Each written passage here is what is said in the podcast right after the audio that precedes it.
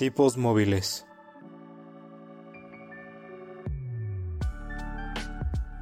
Un podcast que va más allá de los libros y de la realidad.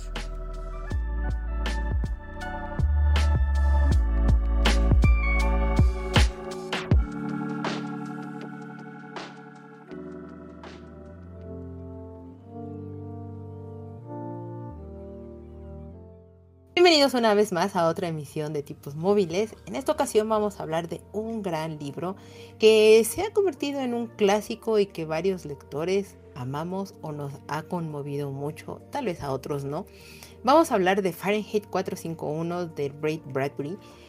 Y para hablar de este libro me acompaña como casi siempre mi compañero de buenas batallas, David. David, ¿cómo estás? Bien, claro, ¿y tú cómo estás? ¿Cómo te encuentras? Muy bien, eh, la verdad es que bastante, bastante bien, pese a que ha sido un cierre de año bastante caótico, la verdad es que bastante bien. ¿Cómo vas? Yo como voy, pues con mucho trabajo aquí, tratando de sobrevivir a un año más de la de esta cosa llamada vida, pero ahí vamos, echándole las ganas ya con, con esas ganas de este bueno es que es raro no sé si te pasa pero ya de repente vas a los restaurantes o a algunos supers y ya hay rosca de reyes entonces es como por favor basta déjame disfrutar lo que queda del 2022 Sí, hay unas muy buenas. Ok, no, me ha tocado ver Rosca de Reyes, pero no sé qué sucede. El 2022 fue muy caótico el año, muy extraño, excesivamente estremecedor, pero con exceso de prontitud que casualmente de eso trata también un poco el libro del que vamos a hablar. Pero vaya, la verdad es que este año sentí que desde agosto estaban ya vendiendo pan de muerto y de ahí hacia adelante todas las fechas las han recorrido demasiado. Entonces, basta gente, basta. Y de repente como que todo se... No sé qué, qué le pasa al mundo que de repente este, recorre muchísimo las fechas. Y de hecho es raro porque no, no había terminado ni siquiera el mes de octubre y en Tox ya, haciéndole comercial a Tox, eh, en Tox ya estaban vendiendo unas roscas de reyes normales y rellenas de chabacano que la verdad estaban muy buenas. Ok, no, no me tocó ver eso. En, por lo menos el, Tox que yo visité sí tenía todavía panecitos de muerto y no y no roscas de reyes, pero bueno. Pero bueno, algo no, aquí ya, ya. Pero la verdad es que de repente como que se hace muy rápido el año y más estas fechas como que se termina muy de volada, pero pues ya también se nos acaba tipos móviles por este año. En nuestros capítulos finales, ahorita vamos en el penúltimo. En el penúltimo, sí, sí. Uno más y se nos acaba. Sí, y, y cerramos la temporada. Pero mejor concentrémonos en el aquí y en el ahora y no nos avancemos demasiado en el tiempo. Y mejor platícame, Davidcito, ¿qué te ha permitido tu adultez y tu exceso de trabajo ver, leer, escuchar, reír? Y eh, pues mira, ayer empecé a ver la serie de Chernobyl en HBO. Oh, es buenísima. La verdad es que sí, había escuchado muy buenas críticas sobre ella y está muy muy buena. Creo que debí de haberle dado la oportunidad muchísimo antes porque ayer este eran casi las 12 de la noche y yo decía, bueno, un capítulo más, pero cuando vi que ya la voy a acabar porque es muy cortita dije, no, basta. Tengo que dosificarla. Eh, la verdad es que es muy muy buena serie. por otro lado, este también ya acabé por fin Scooby-Doo, Misterios S.A. Eh, termina con algo que yo hubiera esperado que hubieran hecho más series. Bueno, sí más series, más capítulos. Pero por alguna extraña razón no se decidieron hacerlo porque termina siendo que, que crean otra línea temporal de acuerdo a las decisiones que tomaron y salvando a las demás personas. Eh, lo cual es muy interesante, pero pues ya no decidieron explotar más ese universo y la verdad es que no le tengo mucha fe al, al nuevo reboot que van a hacer en, en HBO, porque se supone que es precuela de la precuela de la precuela, ni siquiera es al Scooby, solo va a ser como Vilma, Shaggy, Daphne y Fred en la preparatoria, entonces quién sabe si esté buena o no. Y pues lo que sí me he estado enviciando como niño chiquito es con Pokémon. Ok. La verdad es que le he dedicado mucho tiempo. El juego, la verdad, propone mecánicas nuevas muy interesantes, pero la verdad es que creo que se hubieran esperado por lo menos unos seis meses más para sacarlo. De plano. De plano, el juego está lleno de bugs, está lleno de glitches, te entorpece mucho la dinámica y el gameplay y no te deja disfrutar tanto el juego. O sea, a veces me ha pasado que incluso en cinemáticas se me traba, se me, se me empieza a trabar y demás. O sea, y con todo que Nintendo lanzó un parche día uno para solventar muchos de estos casos, pero sí se sigue trabando. De repente me ha pasado que estoy con un Pokémon en el mar y el Pokémon como que agarra y se mete abajo del mar y ya no lo puedo alcanzar, entonces tengo que cerrar el juego para que me vuelva a salir. Eh, pasa que de repente también tu Pokémon no se ve cuando estás eh, en alguna batalla, se desaparece pero se siguen viendo los ataques. Eh, yo lo hubiera esperado un poco más para que lo optimizaran, pero pues no, no se esperaron y fue de ya sáquenlo. Tenemos tres años sin sacar un Pokémon nuevo y es necesario. Se disfruta, pero no tanto. ¿Les, ganó la prisa? Les ganó la prisa. Es como muy cyberpunk, no sé si te acuerdas. Sí, sí, cuando hubo el... Oh, ¿Le estás comparando con cyberpunk? Creo que hasta tiene más bugs que cyberpunk, así te lo conoces. Está... La comunidad sí está un poco, pues... Debe en estar contra fúrica. Sí, lo... incluso hasta corre el rumor de que en algunas regiones están dando reembolsos, pero con Nintendo no ha confirmado nada. O sea, en algunas sí están dando reembolso, según esto, en versiones digitales. Porque si el juego está lleno, lleno de glitches, de bugs y demás. O sea, hay algunos en los que te conviertes en un jugador gigante. Hay algunos en donde dejas de ver las cosas. Por ejemplo, si capturas un Pokémon volador, tu Pokébola se queda en medio de. en medio en el aire, no, no está ni en el cielo ni en la tierra, se queda allí. Entonces sí, de repente entorpece mucho. Pero pues bueno, queríamos jugar Pokémon. Pero querías jugar Pokémon. Pero quería jugar Pokémon.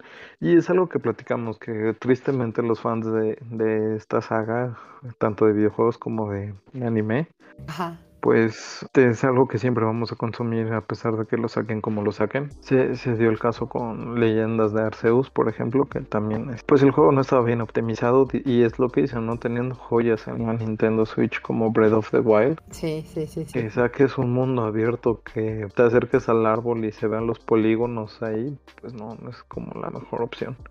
Pero pues bueno, es lo, es lo que hay y seguiremos comprándolo. Eh, eh, es que creo que apelaron mucho a eso, a, la gran base de fanáticos y pues depende mucho de, quién es el desarrollador, de, de, quién lo está pues creando y pensando no debe ser nada sencillo porque todo tiene su complejidad. Pero, ¡ay, qué lástima! Porque creo que era una entrega que mucha gente esperaba, deseaba y pues no me imagino, eh, asumo que en algún punto nuestros amigos del podcast beta eh, hablarán de ello y pues bueno, Sí, pues la verdad es que era una eh, era una entrega que esperábamos porque ya teníamos tres años sin, sin una generación nueva trae Pokémon muy interesantes, eh, trae dinámicas muy interesantes. La verdad es que este mundo abierto le, sienta muy bien a Pokémon porque pues siempre había sido de, seguir la ruta que te marcaran.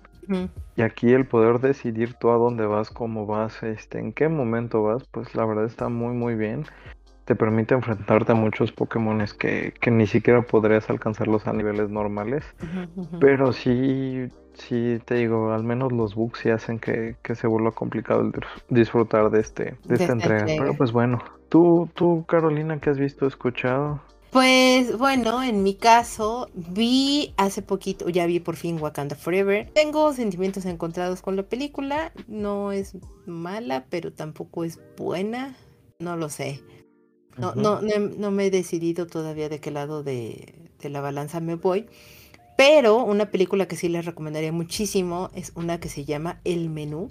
Ok. Es un tipo thriller, película de suspenso, tal vez, no sé, el género está como extraño. Es muy buena porque se trata de un chef que es muy famoso y ha llegado a tal grado de fama que tiene su restaurante en un lugar muy alejado de la sociedad y todo y que cuesta estúpidamente carísimo y es sumamente complicado conseguir una reservación. Pero eh, de repente un buen día el chef manda una invitación a ciertos comensales en particular porque pues les tiene preparada una pequeña sorpresita el, eh, el, actor principal, es que hay muy buenos actores, entre los que pueden llegar a, a, ubicar o reconocer. El chef es Ralph Fiennes, que es muy buen actor. A él tal vez lo ubiquen porque él era Voldemort en, en la saga de Harry Potter. Es, sale Anna Taylor Joy, que bueno, ha sido ahorita creo que la actriz del momento porque ha salido en muchísimas películas últimamente y series y demás.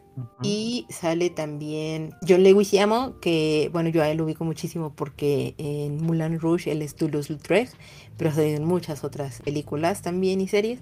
Son muy buenos y eso solamente es como por decirles alguno de los actores, pero la verdad es que vale mucho, mucho la pena. Mm, al final de la película se cae un poquito por cuestiones de la trama y todo, pero la verdad es que no desmerece absolutamente nada. Eh, la situación es bastante extraña, sí te mantiene atento y vale la pena. La verdad es que me la pasé bastante bien, la recomiendo. Si pueden irla a ver todavía en corrida comercial, no lo piensen ni dos veces, vayan al cine a ver el menú y si no, pues traten de buscarla en su plataforma de streaming de confianza y cuando salga y aparezca, sin duda véanla y nos platican qué les pareció. Eh, de hecho, ahorita que dijiste el menú iba a ser ese chiste de esas, algo acerca de comida, pero mira, ya, ya nos aclaraste que sí, sí es de un chef.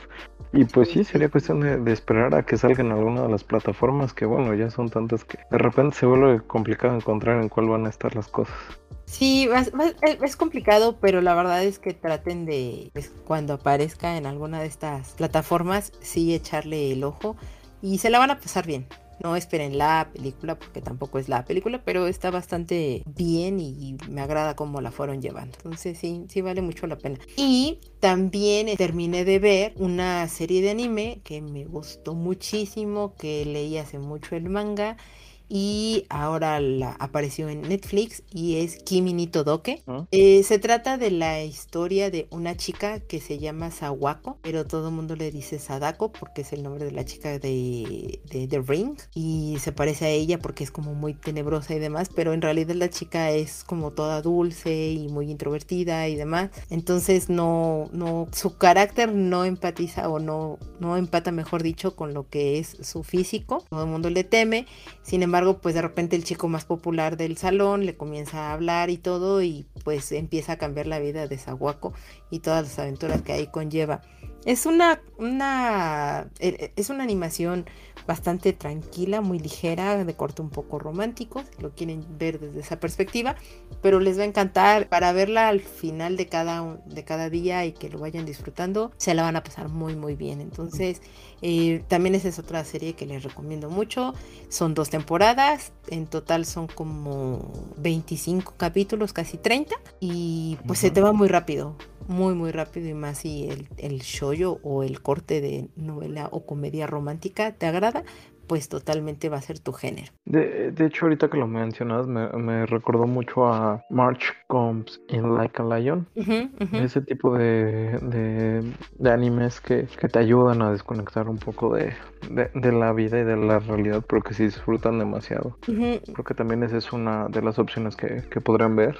Porque sí, sí ayudan bastante. Y igual creo que lo pueden encontrar en Netflix. Kimi ni que es de las recientes, muy entre comillas, eh, adiciones que tuvo la plataforma. Eh, la verdad es que vale muchísimo la pena, pero por ahorita pues esas son mis recomendaciones, Davidcito. Y bueno, pues ya entrando en materia de para poder hablar de Fahrenheit 451. Este libro, como les platicamos en alguno de los capítulos, pues David y yo nos, nos, pusimos a hacer el recuento de, ok, de qué vamos a hablar el siguiente año y demás. Apareció este título, creo que a los dos nos interesaba. Y pues bueno, sabiendo, o mejor dicho, viendo que pues con Crónicas Marcianas nos fue bastante bien, pues dije, eh, es momento de que ya hablemos de Fahrenheit 451. Y esta novela distópica del escritor Wright Bradbury, como ya lo mencioné, pues se publicó en 1953 y es considerada una de las mejores obras de todos los tiempos. Esta novela va a presentar una sociedad estadounidense del futuro donde los libros están prohibidos y los bomberos son quienes se encargan de quemarlos. Guy Montag, que es nuestro personaje principal, pertenece al departamento de bomberos, quienes son los que se encargan, como dijimos, pues de arrasar con todos los libros que existen para evitar la discordia y el sufrimiento de las personas. Cuentan también con sabuesos mecánicos armados con una letal inyección hipodérmica y que son animales, muy entre comillas, que están preparados para rastrear a todos estos disidentes que aún conservan y leen libros. De esto trata Fahrenheit 451, que es un libro, la verdad, bastante cautivante, con el que avanzas muy rápido. Eh, la verdad es que te, te sabe envolver. En, algún momento cuando hablábamos en, Crónicas Marcianas, Bradbury tiene esta peculiaridad de saber cómo empezarte a envolver y, no dejar que te vayas de ese universo que él ha creado y, y quieres conocer qué es lo que va a suceder te, te simbra y te, te, provoca muchas ideas o muchas opiniones al respecto. No lo sé, la, la, visión de Bradbury es la verdad bastante, bastante profética, si lo podríamos decir de algún modo. ¿O tú qué dirías, Davidcito? ¿Podemos decir que este libro fue un libro adelantado a su tiempo? ¿Que de verdad Bradbury veía más allá? ¿Era un hombre excesivamente visionario? Pues justo antes de, responder esa pregunta, haciendo memoria era algo que platicábamos en la semana, era algo que, te comentaba que no sabía si realmente eran libros adelantados a su tiempo o eran libros que simplemente mencionaban lo que en algún momento este se había vivido, ¿no? Como parte de, la historia. Pues recordemos que en la Segunda Guerra Mundial, pues muchos libros fueron quemados por parte de los alemanes bueno, de la Alemania nazi, entonces justo porque tenía mucho que ver con, con, esta parte, ¿no? Del conocimiento, si nos remontamos a épocas medievales, pues también había muchos libros que se quemaban y eran ocultados por esta parte de que decían que eran libros, eh, pues herejes, libros que no merecían la, la pena ser leídos y que bueno, que inculcaban otras cosas, ¿no? Incluso cuando llegaron los españoles aquí a México con la parte de los códices y demás, que muchos libros fueron impresos sobre los mismos códices para que se perdiera este conocimiento. Entonces, eh, era lo que me hacía reflexionar, era lo que te preguntaba, que no sabía si era algo que preveía lo que estábamos viviendo o lo que estábamos a punto de vivir y más que nada se volvía algo parte del círculo de la vida, del tiempo, porque pues hay muchos autores que dicen que, el tiempo es circular, ¿no? que, estamos destinados a volver a, repetir las acciones en la historia que, que ya tenemos y pues justo esta parte, ¿no? El que se vuelva a repetir lo, lo que estamos haciendo. Es un libro que sí está adelantado a la época y también me acuerdo que habíamos tenido esta discusión de que en la, eh, cuando estaba escrito en 1953 la lectura todavía no era algo tan, tan público, todavía era muy complicado que las personas tuvieran acceso a los libros. Pero ahorita que está siendo democratizado, pues no, no, no sé de personas que, bueno, no, no conozco que haya quema de libros ni nada por el estilo, pero sí sé que hay muchos libros que se están volviendo como tabús por los temas que, de, que hablan y que incomodan a la sociedad actual. Ay, es que, es que bien complicado porque bueno, sí ha habido quema de libros. Eh, revisen un poquito la historia y lo que está sucediendo hacia el continente europeo, es todo lo que voy a decir. Pero bueno, la verdad es que es, bastante extraño. Creo que esta es como la tercera o cuarta vez que voy a hablar de la teoría del rizoma o del rizo, que es esto que dices, ¿no? Todo es cíclico y que al final del día muchos hechos se repiten de una u otra manera con cambios mínimos, pero que no alteran el curso de la situación. Y, la verdad es que a mí lo que me hace reflexionar o pensar demasiado en esto es, ¿realmente estamos tan mal como humanidad que no podemos evolucionar o romper ese paradigma? Porque, pues creo que hiciste ahorita un gran recuento de situaciones de momentos en los que la lectura o el leer, cultivarse, tener este conocimiento, pues es muy cuestionado y digo, no tendrá muchos meses, creo que era un año de que pues aquí en el país pues apareció la noticia y no voy a decir más tampoco al respecto, pero que aparecía la noticia de decir que pues leer es un privilegio, ¿no?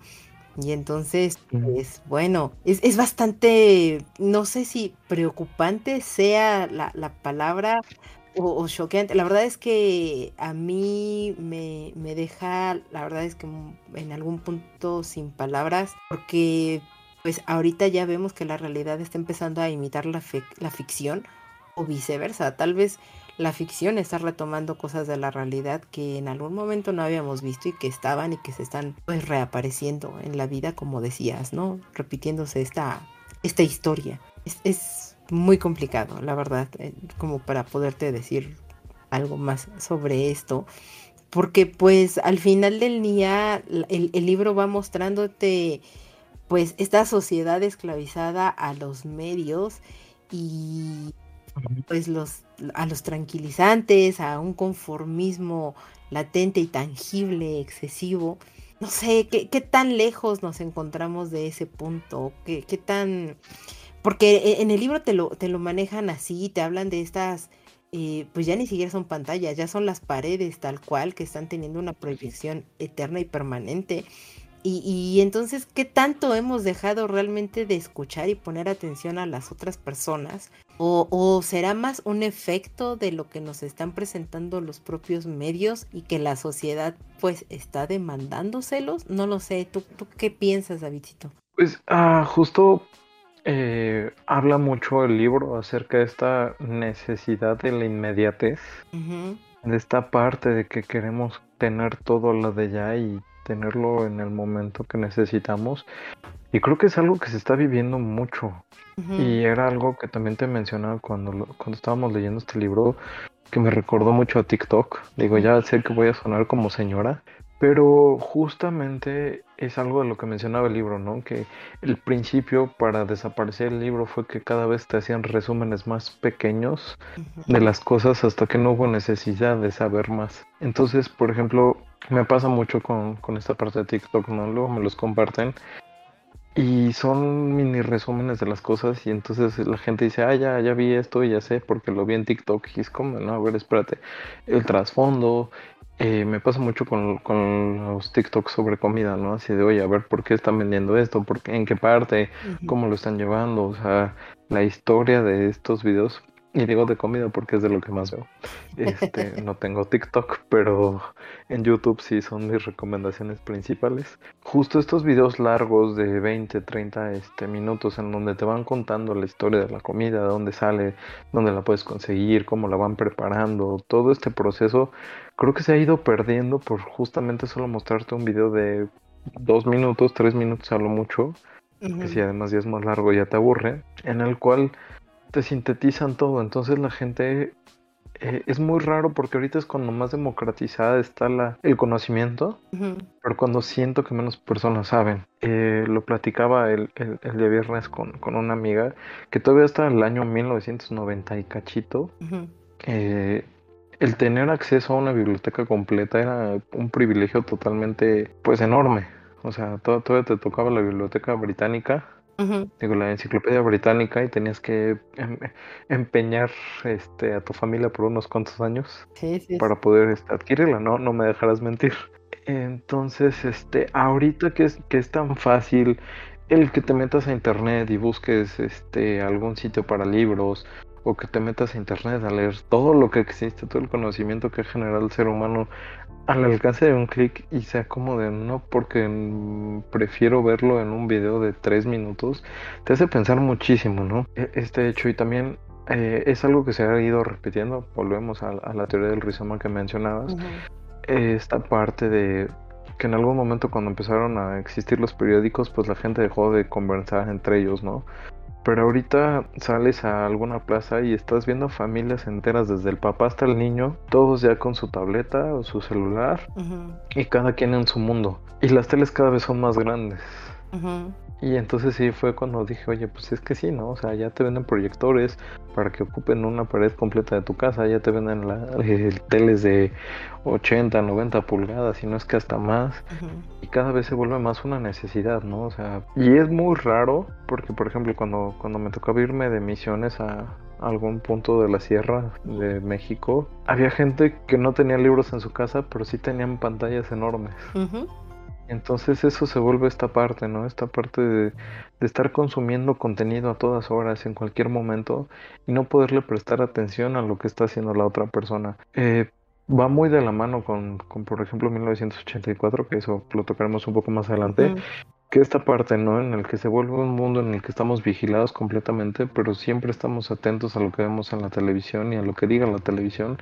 Y entonces creo que se deja de existir como un individuo y se forma parte de un colectivo. No sé, es un rollo muy, muy complicado, muy filosófico, en el cual sí te hace pensar en qué tipo de sociedad estás viviendo y cómo estás avanzando en esta sociedad. Y es que aparte, eh, sumando a lo que dices, la, la, verdad es que, o sea, desde que estaba leyendo, y es relativamente muy al inicio del libro, ¿no? Cuando, cuando este Montag, eh, bueno, el personaje principal, Guy Montag, pues descubre, ¿no? Y entiende, porque al principio del libro te platicaban que él veía en un rincón de su casa que es un, ducto de ventilación y yo no entendía muy bien, ¿no? O sea, ¿qué, le generaba como esa angustia y mucho menos, muchísimo más, bueno, no muchísimo, pero un poco más adelante y, descubres y, y cuando este hombre es picado por la curiosidad, creo que ya ni siquiera pienso en algo más más que en curiosidad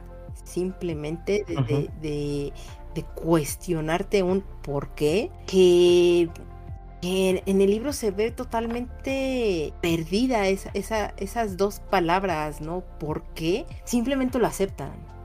Y, sucede, y entonces ahí es cuando él colapsa totalmente y, y, se enfrenta, digo, yo disfruté muchísimo, muchísimo, muchísimo esta escena eh, donde él está, mejor dicho, está la esposa, está Millie, está con sus amigas ahí en la sala viendo un show de payasos. O sea, aparte te, plantean un, un, espectáculo excesivamente bizarro, surrealista, porque no tengo otra manera de cómo imaginármelo. Y este hombre está tan, tan tan sin palabras de, de, que no sabe si gritar, si reír, si llorar, si, o sea, tiene todos los sentimientos acumulados y dentro de él sin saber en, o sea, cómo canalizarlos y entonces se pone a leerles poesía a estas señoras encopetadas, que es muy maravilloso y, y, y, es un golpe muy grande, la verdad, que tienes a esta, a esta actualidad, a la realidad de decir rayos, o sea, realmente la gente no presta atención a las cosas que están diciéndole, porque también cuando él, eh, un poco más atrás, cuando está platicando con su esposa y le está leyendo cosas y, todo, la esposa está harta y, es como, ya, deja de hacer eso, o sea, ¿por qué, estás, eh, ¿por qué te interesa? ¿Qué es lo que te está diciendo? Son palabras sin sentido y tú dices, wow, o sea, no se está deteniendo ni tres segundos a poner un poco de atención en qué es lo que le está diciendo. Y ella está como excesivamente ensimismada en, en, en Millie, o sea, en ella misma, que nunca se percata noches previas que su esposo no está bien, que su esposo no es una persona feliz, que está teniendo muchos conflictos en el trabajo y que incluso llega a él eh, eh, en, el punto clave y de quiebre que tiene, le dice necesito hablar y todo, y ella es como, ah, bueno, sí, me voy a poner los audífonos. Bueno, no son audífonos, pero sería el equivalente a que son caracoles. El equivalente. Ajá, y, se los pone y es como, bueno, sí, ajá, platícame, yo te pongo atención así. Lo voy a anotar en mi máquina invisible que tengo aquí a un lado, ¿no? Parafraseando a los Simpsons. Eh, y es muy fuerte esto, ¿no? La, la empatía es nula y, se extravió en algún momento de la vida en, en esta historia y, como dices, David, es, este rollo de repente tan filosófico y tan, tan choqueante que, o sea, a mí en algún momento y hasta ahorita me, cuesta a veces no poder expresarlo porque no me lo imagino, pero de repente me doy cuenta que no estamos tan lejos de este punto y entonces es no sé, me deja con la mente en blanco. Es así, total. Es que justo, sí, es que, o sea, lo, sientes tan cerca, tan palpable, tan, tan, no sé, o sea, es muy extraño, ¿no? Esta deshumanización, no sé si esté bien dicho, pero esta parte de que ya no, de dejar de volver humano a, los humanos, o sea, eh, Millie, la esposa, eh, con este ataque de pastillas que tiene y demás, que es como de pues sí, casi me suicido, pero no pasó nada, no voy a hablar de eso. ¿Por qué hablar de esas cosas? O sea, porque aparte ni siquiera lo recuerda. Ajá, ni siquiera lo recuerda y es porque complicarme la existencia conmigo que no me acuerdo y yo estoy bien, todo, yo soy feliz y yo tengo a mi familia en la televisión, o sea, Eso me recordó mucho la canción de 31, de 31 minutos, ¿no? La de Yo nunca vi televisión. Sí, sí. Porque justamente habla de esto, ¿no? Que era un niño solitario que cuando empezó a ver televisión ya no necesitaba amigos, ya no necesitaba este a nadie porque la pantalla cumplía esa función. Hasta que un día le explota la pantalla y se da cuenta que tiene imaginación y que tiene muchas cosas y termina con un ahora soy feliz y creo en el amor, ¿no? Pero es muy buena canción. Es 31 minutos es muy bueno. Pero sí, justo esta parte, ¿no? El hecho de esta, ah, se me fue el nombre de, de esta niña, de esta chavita, que, que es la, la que enciende, ¿no? Las cosas. Clarice. Esta Clarice, ajá, Clarice, que enciende la- las cosas en, en Guy, que, que ella es como la precursora, ¿no? Es, es como si Guy fuera la leña y Clarice el fuego. Todo lo empieza a mover ella porque le empieza a hacer preguntas que ya nadie se hace, en que ya nadie ve y de repente, pues sí te quedas pensando, ¿no? En, Y, y preguntas, cuánto disfrutaste. no, preguntas bien simples, bien sencillas. O sea, como lo que dices, ¿no? ¿Cuándo fue la última vez que disfrutaste X? O sea, recuerdo que, que la primera pregunta, si mal no recuerdo, que le hace ella de forma muy directa y tajante, es, ¿eres feliz? Esa, e- esa pregunta, fíjate que me, me generó un conflicto extraño. Ajá. Porque Clarice le hace el ¿eres feliz? Y después se lo, se lo preguntan después en el libro, en esta parte de que lo único que querían era que todos era, era este, esta felicidad, ¿no? Que de hecho se me hace un muy buen personaje, eso lo, lo, lo- lo montamos un poquito más adelante. ¿Cómo se llama? Hay un personaje que se me hace muy bueno por la manera en que está construido este, el Capitán Betty que es el que justo le dice esta parte de nos hemos esforzado en construir una sociedad en la que tú no tengas que preocuparte por nada para que tú seas feliz. Pero Clarice lo pregunta de otra manera, ¿realmente eres feliz? O sea, con lo que te están dando, ¿te basta? ¿Te sobra? Eh, eh, sí, es ¿Lo que eres o no lo eres feliz? O sea, es, es muy complicado. Exacto, es que aparte, o sea, de nuevo, es, es una pregunta muy sencilla que la verdad es que creo que pues se tiene que responder con un simple sí y un no, porque así de sencilla es la pregunta. Sin embargo, es tan profunda y compleja por todo lo que conlleva y, y todo, ahora sí que muy frase de, de abuelita, de todo lo que traes cargando en tu saquito, porque cada quien trae un montón de cosas dentro, para bien, para mal, para lo que quieras, pero que una pregunta tan simple que muchas veces lo puede llegar a ser incluso un niño, que creo que a veces eso es muy fascinante cuando platicas con, con los niños, porque tiene tanta simpleza en, en- a veces en su pensamiento o en sus estructuras mentales, y no por eso los estoy demeritando ni mucho menos, sino por el contrario, es que es así, es, es- ¿te gusta el rojo te gusta el blanco? ¿Qué color te gusta? ¿Qué? O sea, algo muy simple y que a veces nosotros mismos lo llegamos a, complejizar más de lo que en realidad es. Y, Clarice para mí era como mucho esa, esa voz interior que, evidentemente los bomberos y, toda esa sociedad que está creada en el, en el libro está tratando de erradicar totalmente. ¿no? Eh, se, lo, se lo menciona incluso en algún punto este este Betty a, Montag de ah sí tu amiguita esta o la muchachita que vivía enfrente y todo pues ya desapareció y X no pero era o sea tarde o temprano eso tenía que suceder porque pues, su comportamiento no era normal. Y es como wow o sea en qué momento el ser un, un ser curioso y, y, y que tiene ganas de investigar y conocer más se convirtió en vuelve- minoría Ajá, y te vuelve innecesario, ¿no? En la, en la Ujú. vida. Te vuelve desechable porque justo al, al final del libro, mm, haciendo, spoil- haciendo los menores spoilers del mundo, eh, el tomar una caminata ya ser eh, sospechoso, ser considerado un bicho raro, ¿no? O sea, Eliminaron los parques, tener- David, para evitar eso. eliminar los percos, ajá, o sea, pero justo, ¿no? Esta parte de cuando voy a toma, toma las decisiones y hace las cosas que tiene que hacer.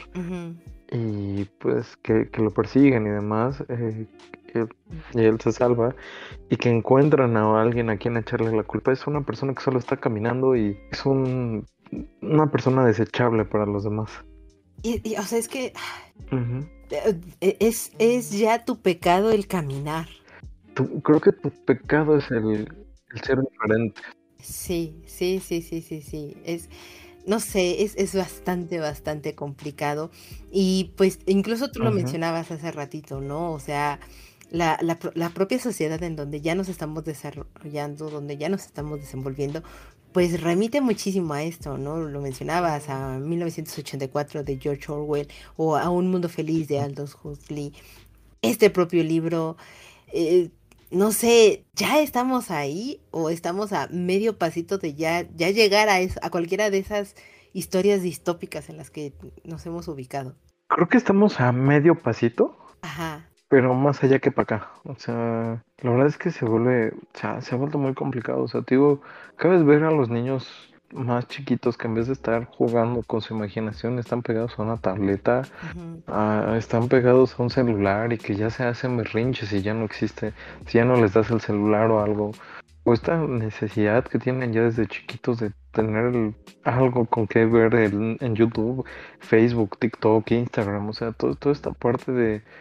para esto, las personas que, nos escuchen, eh, no sé si sepan que yo estoy muy en contra de las redes sociales. Sí. De hecho, casi no, no, no las posteo, no uso redes sociales, porque justo creo que se ha vuelto esta cultura de, de aprobación masiva, ¿sabes? El tener que, hacer que las otras personas vean que te la estás pasando bien aunque te la estés pasando horriblemente. Y esta necesidad de aprobación de tengo que subir todo porque si no lo subo no estoy viviendo, ¿no?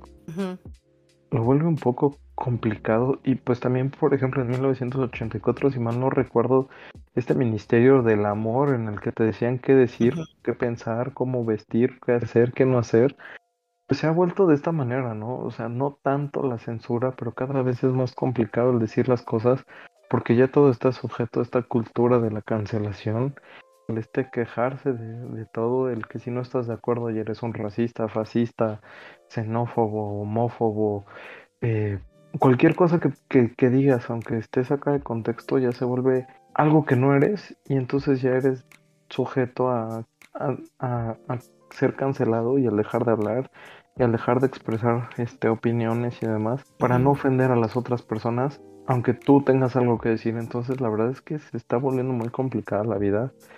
Y creo que vamos cada vez más para allá, o sea, incluso se ven las películas, ¿no? O sea, ya todas las películas tienen que seguir el mismo patrón, si no son películas que ya se cancelan, que porque si no incluyen a un actor este de color, que si no incluyen a una persona de, tal sexualidad, que si no incluyen esto, que si no incluyen aquello, pues entonces están haciendo muchísimas cosas, y lo cual cada vez en vez de ser algo que busca la libertad, la igualdad y el equilibrio entre las personas, se está volviendo algo más un deja de expresarte porque no nos gusta lo que piensas o cómo lo piensas. Y es que, eh, digo, más allá de, eso, em, en la tarde te compartía una imagen que, me pareció muy atinada y muy brillante, eh, con estos círculos de títulos distópicos en los que pues te encuentras en el centro. Estamos a nada ya de, alcanzar esa ficción. De nuevo, no, no estoy tan segura si la realidad está alcanzando la ficción o viceversa, la ficción alcanzó por fin a la realidad. Porque eh, la verdad es que eh, te, están eh, juzgando por pensar, te, están segregando y, por el contrario, más, allá de, evitar que estés opinando, lo que te están orillando es a que precisamente dejes de cuestionar las cosas y las aceptes tal cual. hablábamos o mencionábamos un poco al inicio, ¿no? el libro te habla incluso de este, de este conformismo, ¿no? que ya tiene la gente, que les da lo mismo, que, no les importa si, si avanza o si regresa las cosas, simplemente es como, me, yo estoy aquí esperando simplemente a que me den esta, eh, pues eso, o sea, que, que me eviten pensar, que me eviten sufrir, que me eviten el, generar otro, sentimiento o alguna otra emoción. Y, o sea, es poner el cerebro de la gente neutral, no más allá de eso.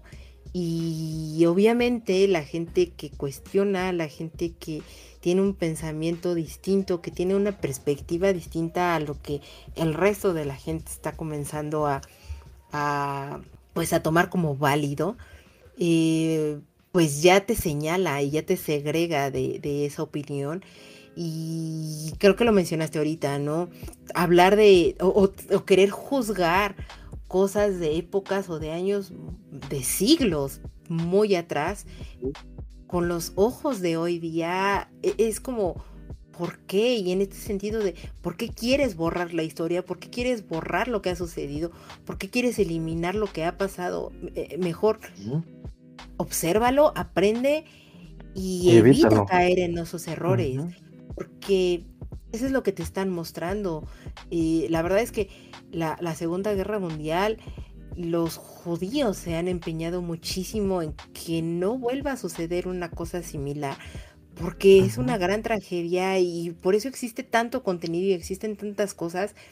Pero hay una guerra previa todavía a eso, está la Primera Guerra Mundial, hay muchos otros conflictos bélicos, hay muchos, muchas otras situaciones en las que la propia humanidad se ha enfrentado con la propia humanidad y que los hemos estado enterrando y que cada vez es más recurrente encontrarte con esta memoria a corto plazo y, eso, o sea, a que se olvide fácilmente una ofensa, una, una acción que es reprobable, pero que dije algo lindo o que dije algo bonito o simplemente porque he cambiado mi imagen, digo, creo que en, algún, en el episodio de terror, sin mal no recuerdo, lo mencionaba con Janet.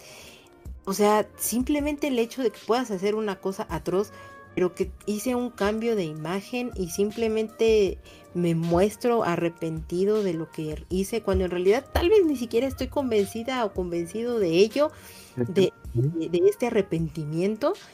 Y entonces, pero necesito encajar o necesito permanecer dentro de esta masa llamada sociedad y la gente de repente lo olvida tan fácilmente y, lo acepta. Y es como, wow, pero ¿te acuerdas que hace dos minutos atrás esta persona era, no sé, un asesino, un violador, un defraudador? Ponga aquí el adjetivo calificativo que usted guste y la gente de repente lo olvida porque la inmediatez ha sido muy grande. Y a eso le sumamos que te estás, que te están observando todo el mundo en todo momento, en todas partes, es espeluznante.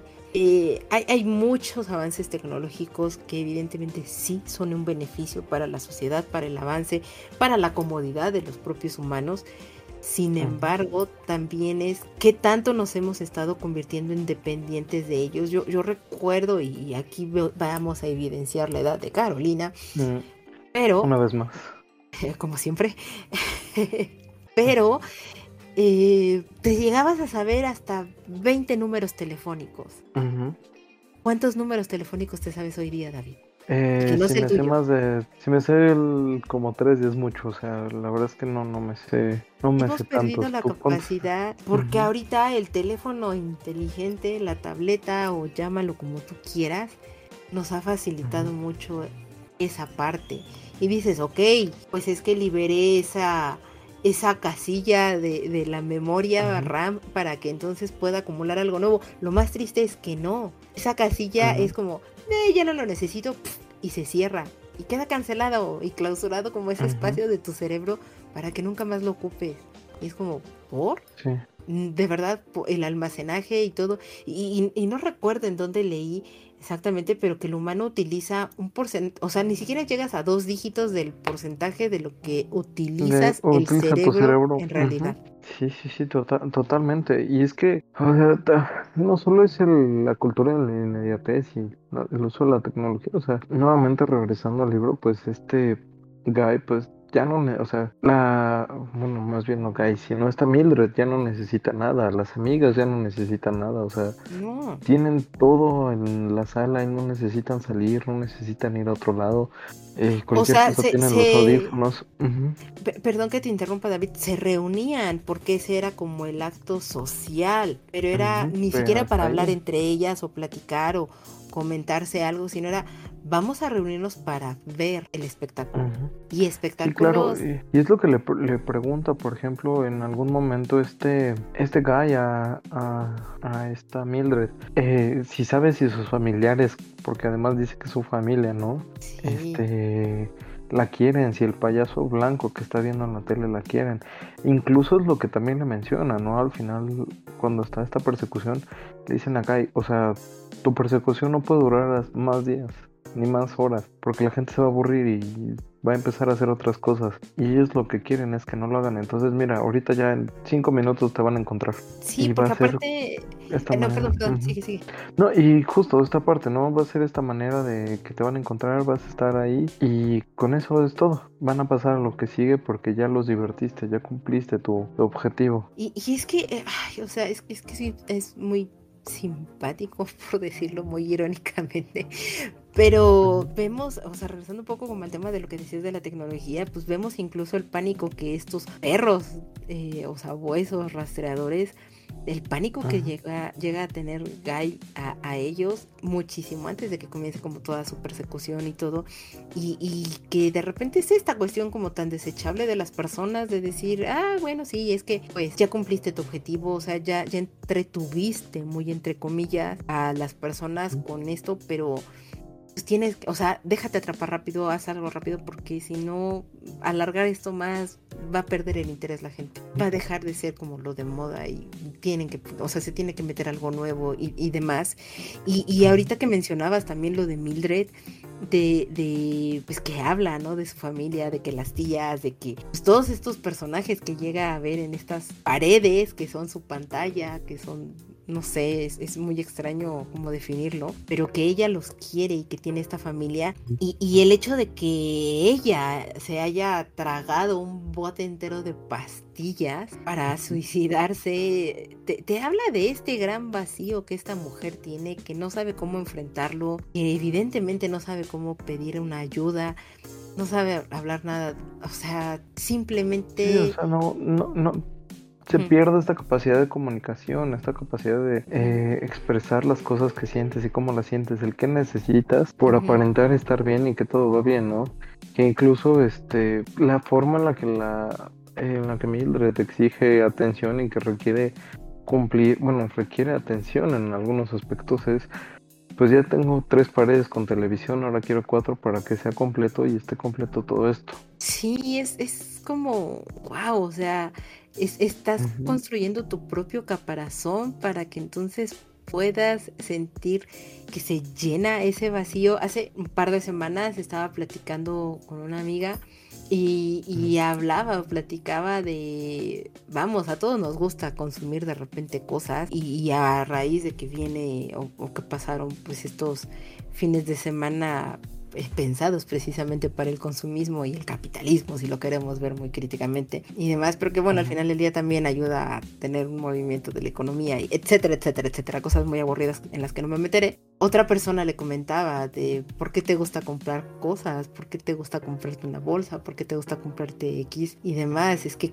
es casi seguro que estás tratando de llenar un vacío y es como, ok, no, es como necesito un par de zapatos y me gustaron esos zapatos y los quise y vi esa bolsa y me pareció linda y la, me la quise comprar. Creo que no tiene absolutamente nada de malo y no es porque quiera llenar un vacío y demás. Y era muy reiterativa esta, esta plática y esta conversación y cosas por el estilo. Y, y cuando yo estaba leyendo esta parte de, de, Mildred y que se siente tan sola, tan vacía, tan, tan necesitada de atención, de cariño, de muchas otras cosas que podría llegar a tener, me recordé de esto y dije, bueno, ¿qué pensaría esta, esta persona que cuestionaba a mi, amiga? Porque pues creo que si ella leyera esta, este libro y lo viera desde esa perspectiva, le diría, ves, es que tú eres Mildred, y es como, no, la verdad es que creo que influyen muchas otras cosas y otros factores que pueden llegar a estar ahí dentro que te orillen a tener realmente como este vacío, esta tensión y que por eso ella exigía incluso una cuarta pared, ¿no? Para poder estar eh, mejor, pero es mejor que qué, o qué es lo que te hace falta. No sé, es, como muy... Es que es muy, muy complicado, ¿no? O sea, por ejemplo, eh, Clarice es la que le hace dar cuenta a, Guy que, que, está vacío, o sea, con estas preguntas eres feliz, está realmente enamorado. Eh, que él empieza a darse cuenta de que no conoce ni a su esposa, no conoce a sus amigos, no conoce a nadie más que solamente esta vida que tiene de quemar libros y eso es lo que lo hace eh, vivir y hasta ahí, pero no lo llena. Y entonces, eh, retomando un poco esta parte, él desde siempre creo que había sentido esta curiosidad por los libros, porque al final del día ese es el punto, ¿no? Lo, que te hace el reflexionar Bradbury con, con el libro, que lo que no estás teniendo que te lo da la televisión, que te lo da la inmediatez, que te lo dan otras cosas, te lo empieza a dar el conocimiento, el saber. Y no solo esa parte, sino también está, por ejemplo, Faber, que aunque él no tenía libros, él no ocupaba su tiempo viendo televisión y otras cosas, y lo ocupó en inventar cosas. Entonces es lo que te decía, ¿no? Que entre más ocupado estuvieras con otras cosas y distrayendo tu mente y que fueras perdiendo esta capacidad de pensar, eras más fácil de, de, de mantenerte feliz, entre comillas, y en que hicieras estas cosas. No sé, es, es un libro que te deja mucha reflexión, porque más no sé a ti, pero al menos no me veo, ah, ah, bueno, yo sé que tú eres muy fan de los villanos, pero aquí, vaya, o sea, el Capitán Betty se me hace... ¡Qué personajazo! wow, o sea, me deja atónito, me deja sin palabras. Es un, o sea, es tan bueno en ser malo. Sí, sí, sí, sí con argumentos y además con cosas, o sea, porque incluso a pesar de que los libros están prohibidos, él ataca a Guy con, con frases de otros libros y lo va presionando y le va haciendo más cosas hasta que, bueno, termina, termina como termina, ¿no? Ajá, pero es un muy buen personaje porque incluso te hace ver que sobre la capacidad intelectual que tenían los demás, él tenía otra capacidad mayor, pero que no la decía, pero la aprovechaba para exprimir a las otras personas y forzarlas. sabía qué tecla tocar y en qué momento. Y eso era... me hace muy buen personaje. Es brillante, es... es... Ah, o sea, sí, evidentemente no es una de las preguntas que tenemos ahorita en el, en el guion, pero si existiera así, ¿cuál es tu personaje favorito? Evidentemente yo diría es Berry, porque, oh, por Dios, qué personaje, qué sujeto. Yo siempre te lo he dicho, los villanos por lo general son excesivos y estúpidamente inteligentes y cautivadores. Y digo, este hombre no es que te cautive, pero sabe cómo irte enredando, cómo irte envolviendo, cómo empezar a, decirte las cosas y, todo, y te tan simple como respirar, pero que en realidad te está taladrando y te estás hundiendo y hundiendo y, y no te suelta hasta que ya estés muerto y deshecho totalmente. Así de fuerte es Beri. Y, no me, o sea, no, no me refiero a la parte física, sino a la parte intelectual y mental que tiene y, él lo sabe y, en algún punto así es como, claro, es que este hombre si... E, e, él, tuvo en algún punto de la vida que tomar esta decisión de o me uno al enemigo o soy parte del problema. Así de fácil. Y evidentemente él toma la decisión de decir, me uno al enemigo y yo no me voy a convertir en el problema. Pero voy a utilizar todas mis herramientas, mi conocimiento, incluso un poco de mi curiosidad, porque no habría otra manera de que este hombre conociera y citara tantísimos libros y autores. Sin que él no hubiera leído. Sí. O sea, que incluso es lo que le dice... Que incluso es lo que le dice este Faber, ¿no? A, a Guy en algún momento. tenemos que ver si Berry es uno de nosotros o simplemente es parte del problema.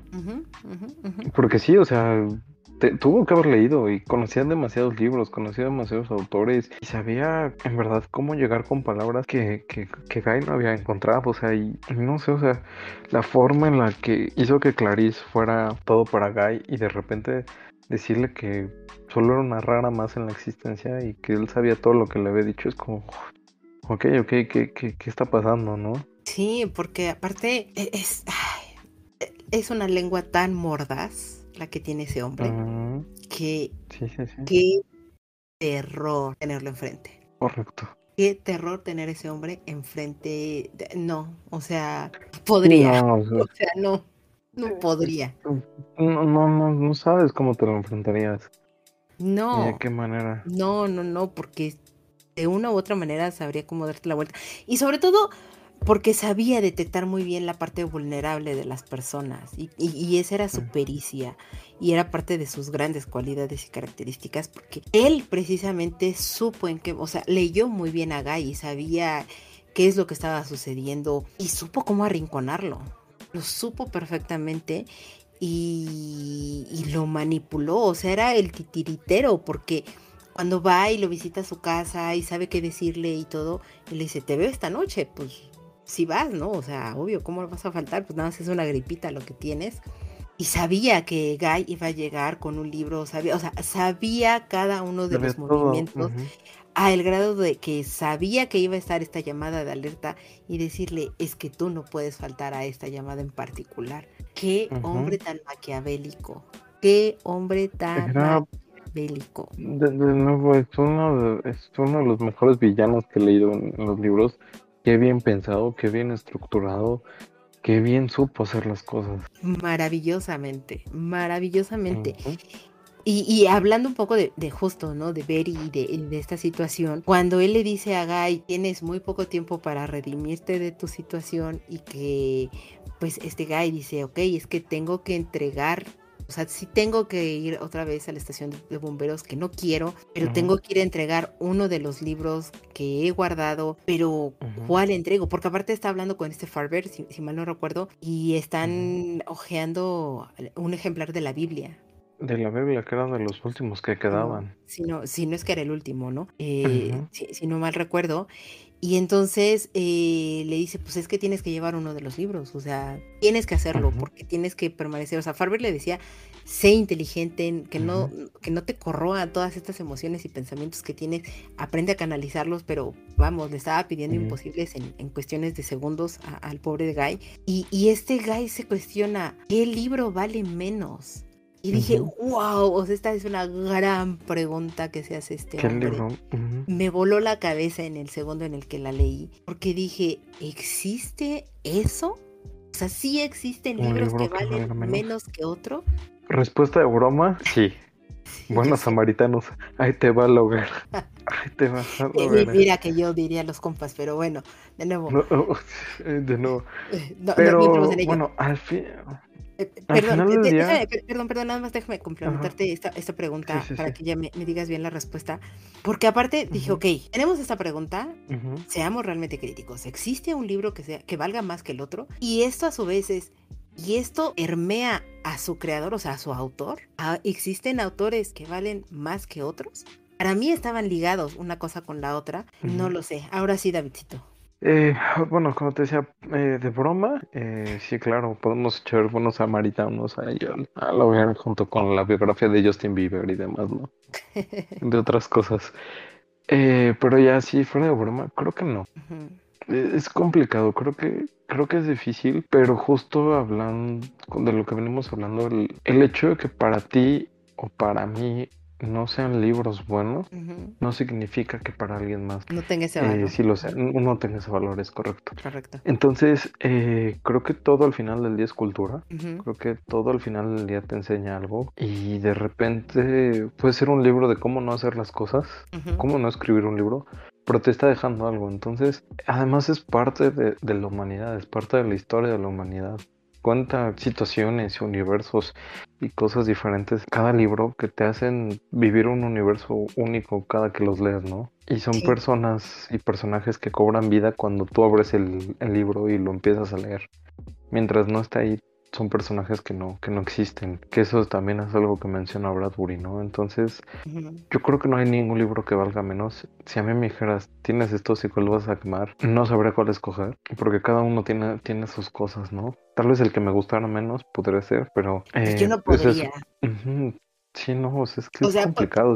puedo odiar a los compas. Sí, claro, pero... Creo que lo he dejado más que claro. Pero no vale menos que, no sé, cualquier otro libro de los que hemos hablado y que a mí me ha encantado. Por ejemplo, como este. O sea, no vale menos que este libro. Mm, definitivamente no, o sea, es parte de, es un momento, es una es parte de la cultura, el momento, la historia. Sí. Y si opinamos el hecho de, de esta parte de, de, que nos estamos quejando de, de esta cancelación, de este eh, momento en el que vivimos, en el que tienes que saber qué decir y qué no decir, pues estamos cayendo en lo mismo, ¿no? Si, si criticamos a los libros por, por lo que son, que al final pues son eso, son parte de lo, de, del conocimiento de la vida y de la historia que tenemos como seres humanos. Totalmente de acuerdo contigo, Davidcito. O sea, yo la verdad es que, te digo, llegué a esa pregunta y literal en ese segundo cerré el libro porque me voló la cabeza y dije, wow, o sea, o sea yo, yo no podría, no podría hacer lo que Guy hace no podría. Entregar un libro, incluso empieza a deshojar a la, la, la, Biblia que tienen ahí todo, pero se detiene y no, o sea, puede no gustarme, pues, o sea, es, es, de nuevo una cuestión de percepción, pero que para mí y desde mi perspectiva y con mis gustos, manías y lo que quiera, sienta que no vale para mí no quiere decir que para otra persona sea el, libro que vale la pena, que lo acercó a la lectura. Creo que lo he mencionado N cantidad de veces aquí en el, en el programa. Es como, ok, vas a acercar a cualquier persona o es el punto de entrada de una persona a leer, adelante y bien recibido, porque te está acercando a que cuestiones, a que investigues, a que te llame la atención algo más allá de la inmediatez. Ah, a, que reflexiones, a que creas, a que imagines. Porque eso también tienen los libros, ¿no? O sea, te, te, ayudan a empezar a visualizar otros mundos fuera, fuera de tu mundo. Sí, sí, sí, totalmente, totalmente. Te puedo tener enfrente a los compas y me van a decir, toma, aquí está tu, tu, equivalente a manguera para que lo, lo, achicharres, no podría ser. Sí, no, es, es muy complicado. O sea, realmente. No, sí, no. Es, es matar, o sea, aunque no es un asesinato, pero es como matar a alguien, ¿sabes? Matar ese universo que solo existe en esas páginas. Es algo muy complicado. Es, muy complicado. Es muy complicado, tal vez un poco cursi y romántico, y llámenlo como quieran, pero no sé, a mí me gustan mucho los libros, me gusta mucho la lectura, la disfruto He leído cosas increíblemente maravillosas como cosas excesivamente malas, todo desde mi perspectiva, pero todo me ha sumado a mí, de una u otra manera. Todo suma, es un super, parece cliché, pero de verdad todo suma. Y entonces, Davidcito, pues sumemos una calificación más a los libros que hemos leído sobre todo a este que es nuestro último libro del 2022 que vamos a del cual vamos a platicar en el programa. Cuéntame, ¿qué calificación eh, le pones a este libro? Eh, es un libro que no sé cómo calificar, ¿sabes? Ok. O sea, es, es algo que que, que llevo pensando desde que lo acabé, el, qué calificación le iba a poner. Porque de repente sí me costó trabajo agarrarle el hilo. Ajá. Porque de repente como que te, te, contaba algunas cosas y no sé si por leerlo rápido o algo, pero me tenía que regresar bastante porque era de dónde salió esto. Por ejemplo, justo como le decías, ¿no? Lo de la ventilación y luego lo de la ah, botellita y demás. Y entonces decías, oye, pero ¿en qué momento si no estábamos hablando con Clarice y luego ahorita qué está pasando? Eh, que me hacía perderle un poco el hilo. Pero por otro lado también es un libro muy reflexivo, que te deja muchas cosas. O sea, de las últimas páginas cuando están hablando del abuelo, del abuelo de uno de los vagabundos, porque esos vagabundos tienen mi amor eterno, eh, dije, qué buena reflexión de la vida. O sea, esta parte de que cuando te mueras tienes que haber tocado algo, dejado algo, moldeado algo con tus manos para que siga ahí existiendo aunque tú ya no estés, pero que ese sea tu legado, porque muchas personas lo ven como esta parte del legado de tener hijos, ¿no? Y demás. Pero por ejemplo aquí el legado del abuelo era, era la escultura, era el cómo hablaba con los pájaros, el cómo trataba la vida y dije, qué buena reflexión de este libro que me está dejando. Entonces, no sé cómo calificarlo porque, digo, por un lado, de repente le perdí el hilo, pero por el otro las reflexiones, la historia, eh, me dejaron anonadado. O sea, realmente anonadado y la forma de terminarlo, ¿no? En el que, o sea, ya con todos los spoilers, ya no me importa. Este, con, con toda esta parte de la destrucción, esta parte de que cada quien es un libro y el momento en el que se necesite iba a seguir existiendo ese libro porque existes tú como persona y si lo ibas a pasar a alguien más fue, fue muy poético y muy maravilloso. Entonces le podrá dar un 7 pero también al darle esta parte que te digo que me complicó un poco la lectura al, al inicio sí me haría pensar entre un 4 y un 5 entonces dejémoslo en un 6 Ok. Que no estoy tan seguro, pero pues. Es, una calificación bastante digna y con argumentos bastante sólidos que nos acabas de entregar, Davidcito.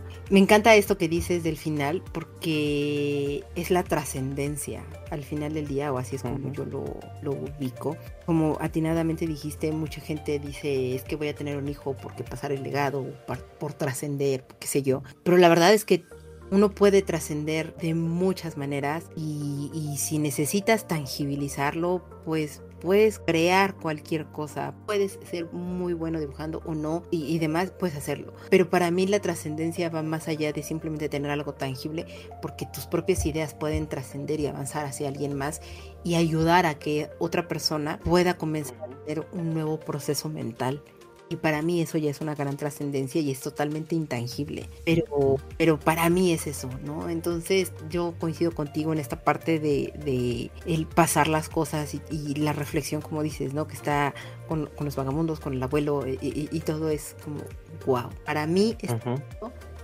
es un 7. Ok. Que es, creo que la primera calificación... Fuerte. Creo que es la primera calificación de 7 que das en un Creo que sí. un libro. Qué fanática soy de Ray Bradbury. Me, he descubierto que qué fanática soy de Bradbury. A mí no me costó trabajo entrarle al libro desde las primeras páginas y creo que te lo mencioné.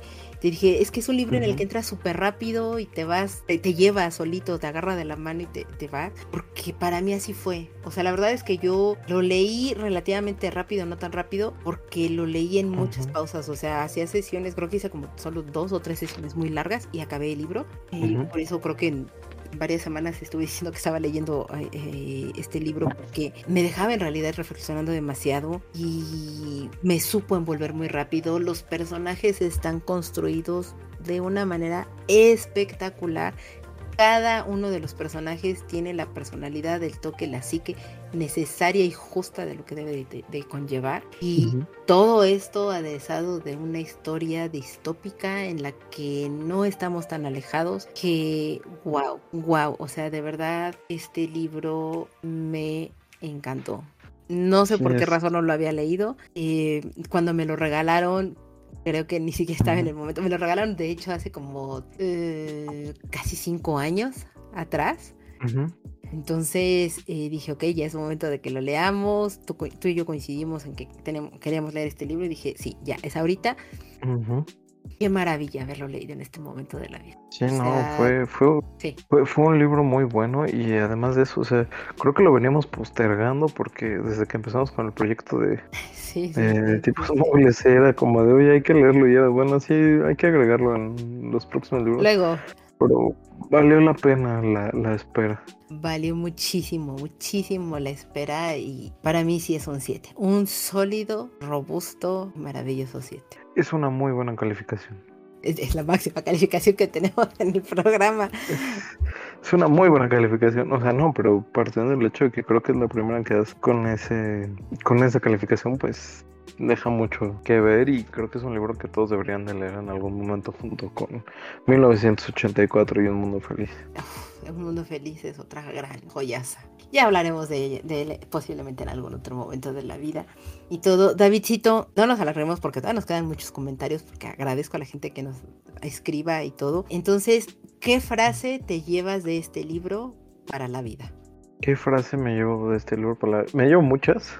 Sí, yo también. Pero las que les compartiré el día de hoy es una que le dice Faber a, a Guy que dice, lo que usted está buscando, Montag, está en el mundo, pero el único medio para que una persona corriente vea el 99% de ello está en un libro. Y que es cierto eso, o sea, los libros te hacen viajar a muchísimos lados. Los libros te te arropan en su mundo y de verdad te apapachan y te acogen de la mejor manera. Los libros son un excelente acompañante. Lo dice, creo que así como siempre mencionamos a Neil Gaiman, vamos a mencionar siempre a Zafón, pero Zafón lo dijo sabiamente, el libro llega en el momento que lo necesitas. Así. Correcto. Cierto, es muy, muy cierto esas palabras. Eh, la frase que yo me quedo, evidentemente también es de, de habla sobre los libros, eh, si no mal recuerdo, creo que se le dice Farber a Guy también, curiosamente, escogimos creo que el mismo personaje. Y dice, los libros eran solo un receptáculo donde guardábamos algo que temíamos olvidar. Y es eso, los libros en muchas ocasiones se convierten en nuestra memoria, en la memoria de lo que ha vivido la sociedad, la humanidad. Tratémoslos como como eso, que son las personas que nos están contando qué sucedió en algún momento de la vida. Es correcto. Y siempre los libros traerán momentos, recuerdos y otras cosas dentro de ellos. La verdad, son, son una joya. son una maravilla su existencia, físicos o digitales. Es, es por igual, lo que importa mucho es el contenido y lo que te dejan, sobre todo en la vida. Pero bueno, Davidcito, pasemos a los comentarios, que vaya que sí nos extendimos, pero creo que lo ameritaba totalmente este, este libro. Este libro. Entonces, eh, leamos el primer comentario que nos lo mandó Icosio. Muchas gracias por escribirnos. Y dice, son de mis podcasts favoritos. Me gusta mucho su estilo y contenido. Y eso que es algo mucho de su rango de edad. Ja, ja, ja, ja, ja. El libro del cementerio será mi próxima lectura. Por cierto, tienen que contar la anécdota del typo de Caro. Muchas gracias de verdad por escucharnos. Eh, en, algún momento incluso le respondí. Pues la magia que tiene la lectura y los libros es eso, que no existe realmente un rango de edad, porque pues puedes platicar con alguien o muy, muy, muy mayor de edad con, y alguien muy, muy joven que estén leyendo el mismo libro y los acerca y siempre tendrán un punto de vista y una perspectiva diferente y que la compartan y la respeten. Eso es lo maravilloso de la lectura. Entonces, pues muchas gracias por escucharnos. Y la historia del typo es cuando trabajaba en la editorial que me tocaba formar los libros y todo, estábamos formando, eh, mejor dicho, estaba yo formando o formé eh, libros de un premio Nobel de literatura. Es que así de grande es esta vergüenza, pero bueno, pasa, soy humano, perdónenme. Nos equivocamos. sí, todavía. Y estaba trabajando, eh, o mejor dicho, trabajé un libro de José Saramago. Tal vez lo hayan escuchado, ¿no? Casual el, nombre de... Pequeñito, ¿no? El autor. Y llegó la muestra del libro, porque cuando ya llega la muestra a la, de, a la editorial, mejor dicho, es porque ya se hizo todo el tiraje y ya está en, en, el almacén listo para que ya se vaya a entregar a las librerías. O sea, ya es, un un punto excesivamente adelantado de todo lo que es el proceso del libro. Y entonces mi editor se dio cuenta que en el lomo del libro decía José Saramago. Me comí una A de Saramago. Eh, de Saramago. ¿Crees tu nuevo autor? Eh, crea José Saramago. Evidentemente todo el mundo pegó el grito en el cielo, porque aparte, hoy, sí, la culpa pues eh, siempre cae en el diseñador, porque somos el, primer frente en el que caen los libros, pero pues esta es una culpa compartida totalmente, porque pasa por muchísimos ojos a revisión todos los libros. De verdad, cuando les digo muchos, es muchos pares de ojos. Pasó por, el, por mis ojos, por los del editor, por los del corrector, por los de preprensa, por la imprenta. Mínimo entre 10 y 12 pares de ojos vieron esa cubierta. Y nadie lo vio. Y nadie se dio cuenta hasta que nos llegó el libro impreso y decía José Saramco. Evidentemente el libro nunca se distribuyó, se regresó, se tuvo que reentapar Perdónenme por haber generado más costo, pero bueno. Más, más contaminación.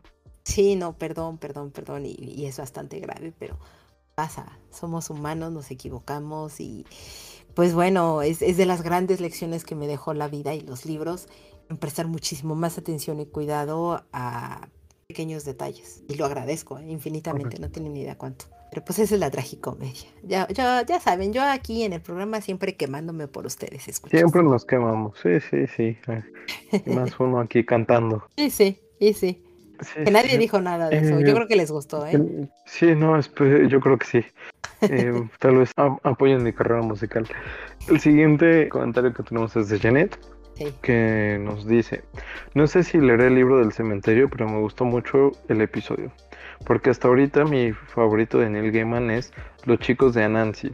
Creo que es difícil desbancar ese libro. Janet le platicaba que, que, gracias a una pequeña influencia, ya sabes, de, una loca que habla en un programa, en un podcast, que le gusta mucho Neil Gaiman, pues entonces cayó en las redes y ahora se ha convertido en uno de sus autores también favoritos. Le ha gustado mucho, cayó en Anansi's Boy o en Los chicos de Anansi y le gustó muchísimo, sobre todo porque habla de un tema o, de una manera la música y demás. Creo que es un libro que te gustaría muchísimo, Davidcito. Deberíamos de comprometernos a leerlo para platicar de él en el siguiente año, porque creo que sí te va a gustar mucho. Es un libro que yo tengo pendiente. Le traigo muchas ganas, pero de nuevo son de esos libros que no ha podido llegar a mis ojos y mis manos por la vida. Pero es muy bonito, o sea, tengo, la persona que me lo recomendó es una editora que respeto muchísimo y, que me dijo, ay, qué bonito libro, y todo, me dice, va a gustar mucho y demás, y dije, ok, lo tengo anotado, y, además yo iba entrando a este mundo de, de Neil Gaiman, y lo tengo, es un libro que ya tengo desde hace muchos, muchos años, casi tiene 10 años conmigo ese libro, y no lo he podido leer, entonces ya lo, ya lo voy a leer. Eh, y, de nuevo, creo que te gustaría, Davidcito, sobre todo porque pues, a ti te gusta mucho la parte de, la música y demás. Entonces, démosle una oportunidad. Podemos ponerlo, podemos ponerlo para el próximo año, ¿por qué no? Me parece muy bien. Nuestro siguiente comentario es de nuestro amigo Adam. Muchas gracias por escribirnos como cada episodio. De verdad, de verdad, muchísimas, muchísimas gracias. Él dice, Neil Gaiman a tipos móviles es como Monster, Monster Hunter al podcast beta. Y eso es totalmente correcto. ¿eh? Siempre lo hablamos con algo de pasión y emoción y eso se notó en el episodio de El libro del cementerio o de Graveyard Book. Lo disfruté mucho y me sorprendió la calificación final que le dio Caro. De los libros de Neil Gaiman, este suena más interesante. Gracias por responder a mis preguntas y les dejo unas para este programa. ¿Cuál es el libro más viejo que han leído? Ah, leí uno, siempre se me olvida el, autor, que es, pero el libro es el Diario de un seductor, de Soren Kierkegaard, que es 1800, bueno, no tengo la, 1843. Eh, es la publicación, posiblemente algún libro más antiguo de historia o algo por el estilo en la escuela, pero así por gusto, yo creo que debe ser ese. ¿Tú? Yo aquí dije, hablará de viejo de que se escribió, viejo de que se tenía la biblioteca. No lo sé, pero bueno, creo que el libro más viejo pensando en cuestión de publicación, o sea, fue El médico a palos, que fue de hecho el primer libro que a mí me hizo lectora como tal, que me atrapó, me envolvió y me dijo, mira, te va a gustar este universo y la verdad es que es cierto. Eh, y es muy, la edición que yo leí era muy viejita, muy, muy, muy viejita y el libro pues, ya tiene sus muchos años que se publicó, entonces es, más una obra y demás, pero yo lo disfruté muchísimo y lo recomiendo. Tal vez si lo volvería a leer ahorita, no sé si me llegaría a encantar o no, o la nostalgia es lo que me haría disfrutarlo mucho, pero lo disfruté y por esa razón sí lo recomendaría. Em, y su siguiente pregunta, dime. Ah, eh, ¿Y cuándo fue publicado? Quiero el dato. A ver qué tan viejito es. ¿Sí me eh, suena? De Molière, uh, no, muy, muy viejo. Sí, es muy este, viejo. 1666. ¿Ves? Es muy viejo el libro. Bastante. Por eso dije, bueno, no importa. O sea, cuando me pregunté, ¿será viejo de que se escribió? Viejo de que se... Dije, bueno, no importa. Apliquen cualquiera de los dos rubros. Léanlo, de verdad es muy divertido. Bueno, a mí me divirtió mucho. Eh, su siguiente pregunta es, ¿Leen más libros contemporáneos o de más de 30 años? Eh, Yo leo de todo un poco. de todo un poco, lo mismo. Sí, o sea, ve, sin distinto. o sea, te acabo de decir que leí un libro de mil qué, 600 o cuándo? 1666. O sea, ve. Y no sé, acabamos de leer un libro de 1953. Eh, The Graveyard Book es del 2008, creo, mal no recuerdo. más o menos. Eh, en 1953 estamos este, hablando de, Bradbury. Sí, y, de todo, sí, es del 2008, o sea, es la, cofradía de las viudas es de este año, entonces... Sí. Eh. Eh, le vamos mezclando ahí de todo un poco. Sí, y creo que eso, eso es divertido, enriquece la, la lectura y sobre todo pues los tiempos y contextos y demás que existen. Pero muchas gracias por tus preguntas, Adam siempre se agradecen y ya que nos vaya Adam, Adam ya este merece que, nos recomiende un libro para el siguiente año y platicarlo con él. Sí, estaría increíble. El siguiente comentario es de libros para la banda y nos dice, por acá empezamos a leer a Gaiman con American Gods, pero no lo, no lo recomendamos que lo usen como primera lectura del autor. Mejor lean El Océano a final, al final del camino.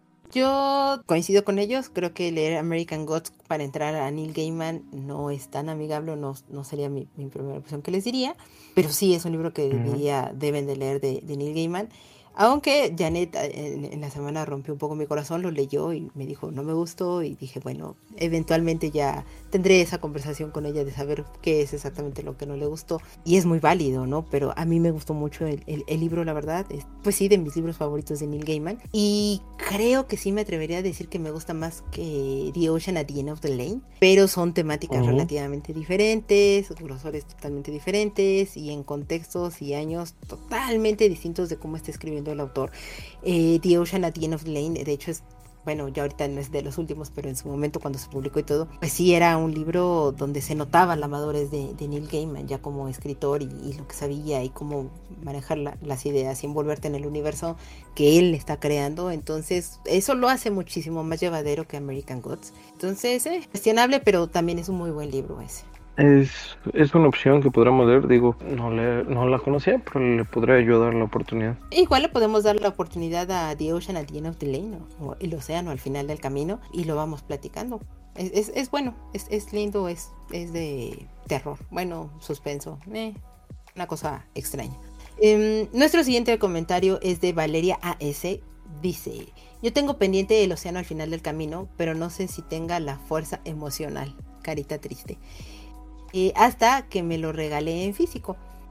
Yo digo, Valeria, éntrale, léelo, vale la pena. Y de ahí te podría recomendar, si quieres seguir con el tema un poco de los fantasmas y de, apariciones, te diría lee The Graveyard Book, que ya platicamos en, el capítulo pasado.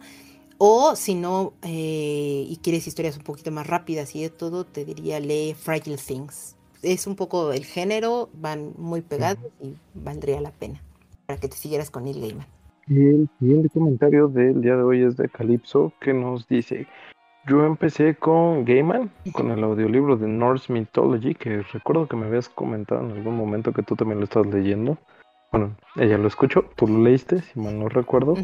Y me dice que es leído por el propio autor. Y qué joya, aparte es súper cortito, es perfecto. Ahí tú, tú sabes más.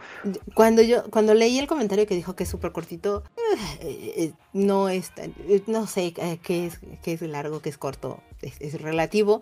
Pero sí es un libro, sobre todo, y, se empezó a escuchar muchísimo más cuando salió una película de, Thor. No es la última, la, anterior creo, o, algo por el estilo que salió de superhéroes y salía Thor, porque pues habla de eso, de mitología nórdica, y si aparece él, y aparece Odín, y aparecen muchos otros dioses y, que conocemos y hemos escuchado y los hemos visto representados en la pantalla grande, chica, en lecturas, etcétera vale la pena, léanlo en audiolibro y pues si te lo llega a, leer el autor, cualquier audiolibro, si te lo llega a leer el autor, creo que es un, plus porque obviamente los autores pues le dan ese énfasis y la intención que querían a las palabras y a los momentos o en el punto preciso de lo que estaban hablando. Entonces me encanta que lo haya leído de esa manera. Eh, nuestro siguiente comentario es de Yo Soy Lector nos comenta, vivimos en una época ideal para leer el libro de Wright Bradbury, para vernos en un espejo. De alguna manera, esa ficción está en nuestra realidad y nos recuerda que las prisas, la tecnología y la necesidad de evadirnos parece han tomado el control. Es un poco lo que hablábamos, ¿no? De este libro de Bradbury. Pues de una u otra manera podemos decir que ya nos alcanzó o que nosotros ya alcanzamos a esa realidad. No lo sé.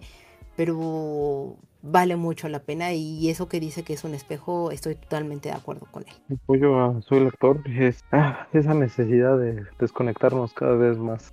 Nos alcanza y no sé qué tan buena sea.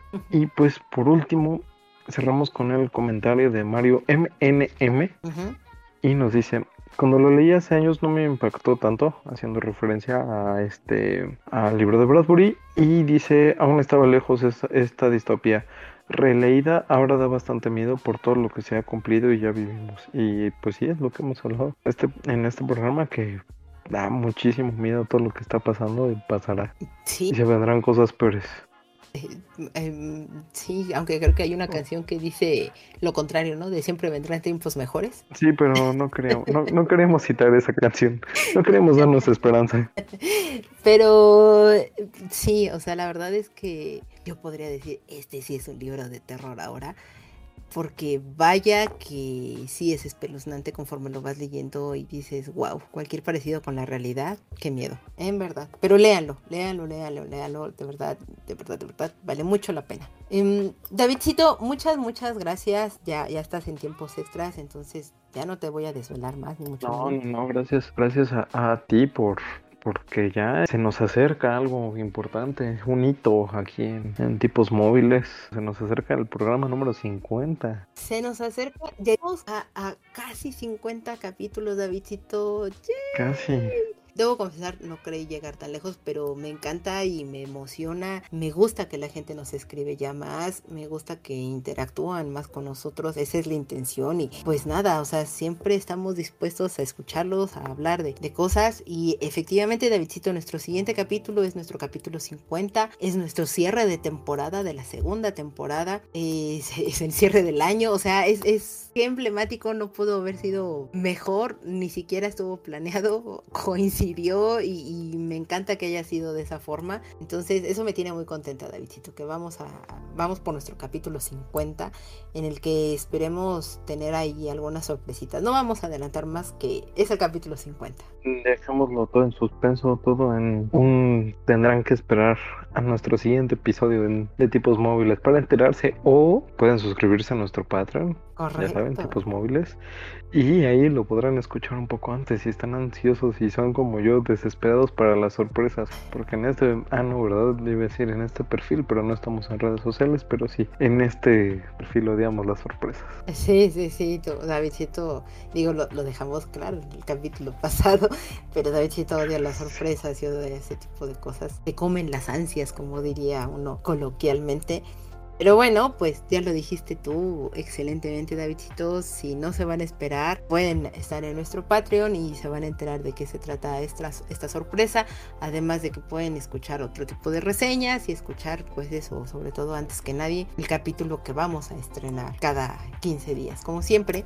Y si no, pues bueno, pueden seguirnos escuchando en cualquiera de las plataformas de escucha de podcast. Síganos en nuestros perfiles de Amazon Music, de Apple Podcast, de Spotify Podcast, para que no se pierdan ninguno de los capítulos, para que les anuncie, pongan las notificaciones y ahí se van a enterar en qué momento aparece el nuevo capítulo de estreno. Y también, pues, se pueden enterar de que ya apareció el nuevo capítulo, como mucha otra información, pues en nuestras redes sociales, y móviles podcast en Instagram móviles tipos en Twitter y estamos subiendo contenido diferente en cada una de las redes sociales, entonces síganos en ambas, complementan totalmente el contenido de lo que les estamos brindando aquí en el capítulo y también pues nos pueden hacer preguntas, comentarios y demás y nosotros les vamos a estar respondiendo en todo momento porque nos gusta mucho leerlos, escucharlos o saber su opinión y pues de nuevo Así es como algunos de nuestros invitados han caído con nosotros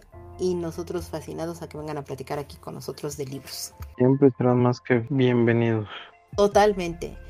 Davidcito, muchas gracias por un capítulo más. No me queda más. Yo soy Carolina. Nos vemos hasta la próxima. Hasta la próxima.